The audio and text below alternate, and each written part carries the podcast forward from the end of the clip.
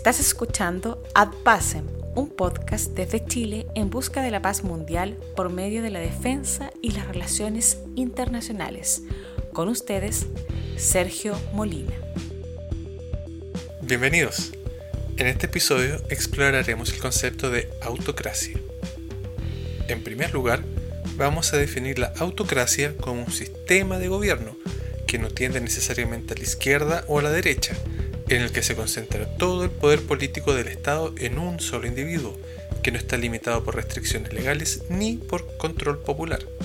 A menudo se asocia con estados totalitarios o con dictaduras, pero este no es siempre el caso, ya que ambos pueden ser dirigidos por un solo líder supremo, lo que lo haría una autocracia, o tener un liderazgo colectivo, como estados de un solo partido, o los gobernados por una junta militar.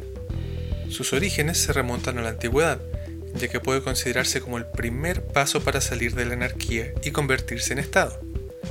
Así es como podemos ver los primeros signos de autocracia desde el Imperio Romano, pasando por dinastías chinas y el Imperio Azteca, hasta los reinos medievales que afirmaban el divino derecho de un individuo a gobernar sobre la población.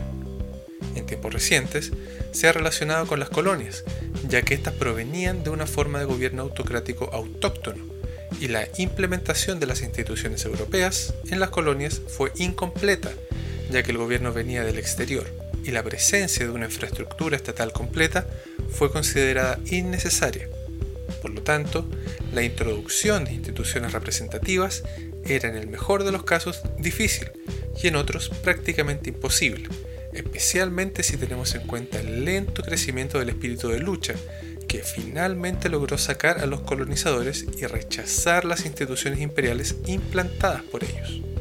Para el establecimiento de una autocracia sería necesario, por lo tanto, un pacto entre el gobernante autocrático y la población local bajo su gobierno, ya que tendrían un interés común en mantener y fomentar el crecimiento y la riqueza del Estado.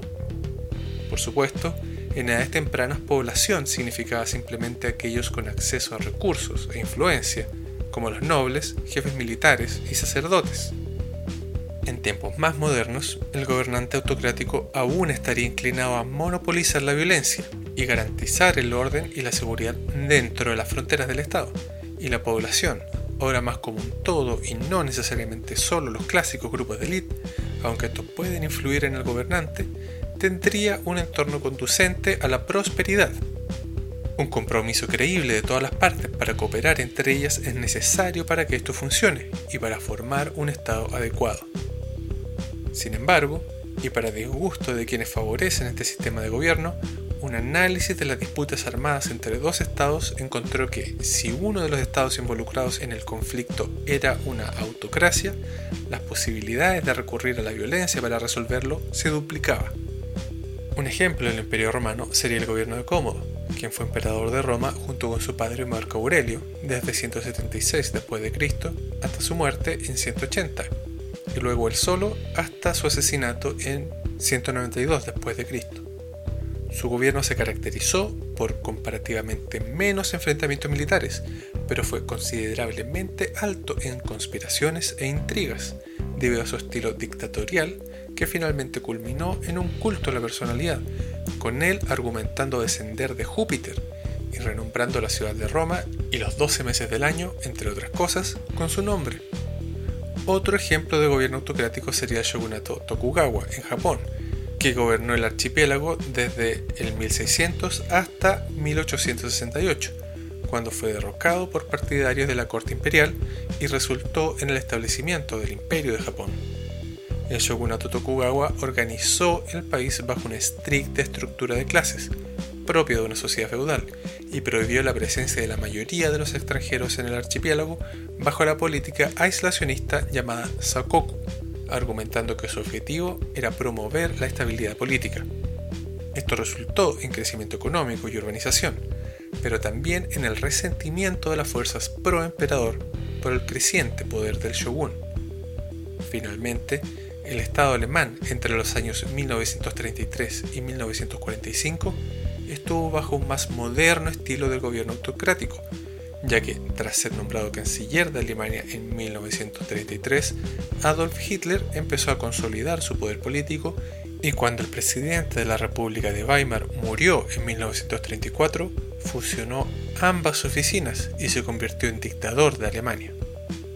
En medio de la Gran Depresión, el gobierno de Hitler utilizó un fuerte gasto militar y masivos proyectos de obras públicas para devolver la estabilidad económica y aumentar su popularidad, pero también fueron una clara señal de sus ambiciones expansionistas.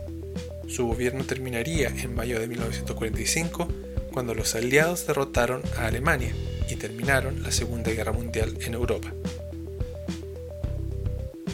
Bueno amigos, ese es el final de este episodio. Gracias por escucharnos. No olviden suscribirse al programa en su aplicación de podcast favorita y si realmente les gustó, pueden seguirnos y ayudarnos a crecer a través de una contribución mensual al convertirse en secretario, cónsul o embajador en patreon.com slash podcastadpasem y formar parte de nuestra comunidad. Nuestro tema musical es proporcionado por Kevin MacLeod bajo una licencia Creative Commons. Soy Sergio Molina despidiéndose. Hasta la próxima y sigan avanzando hacia la paz.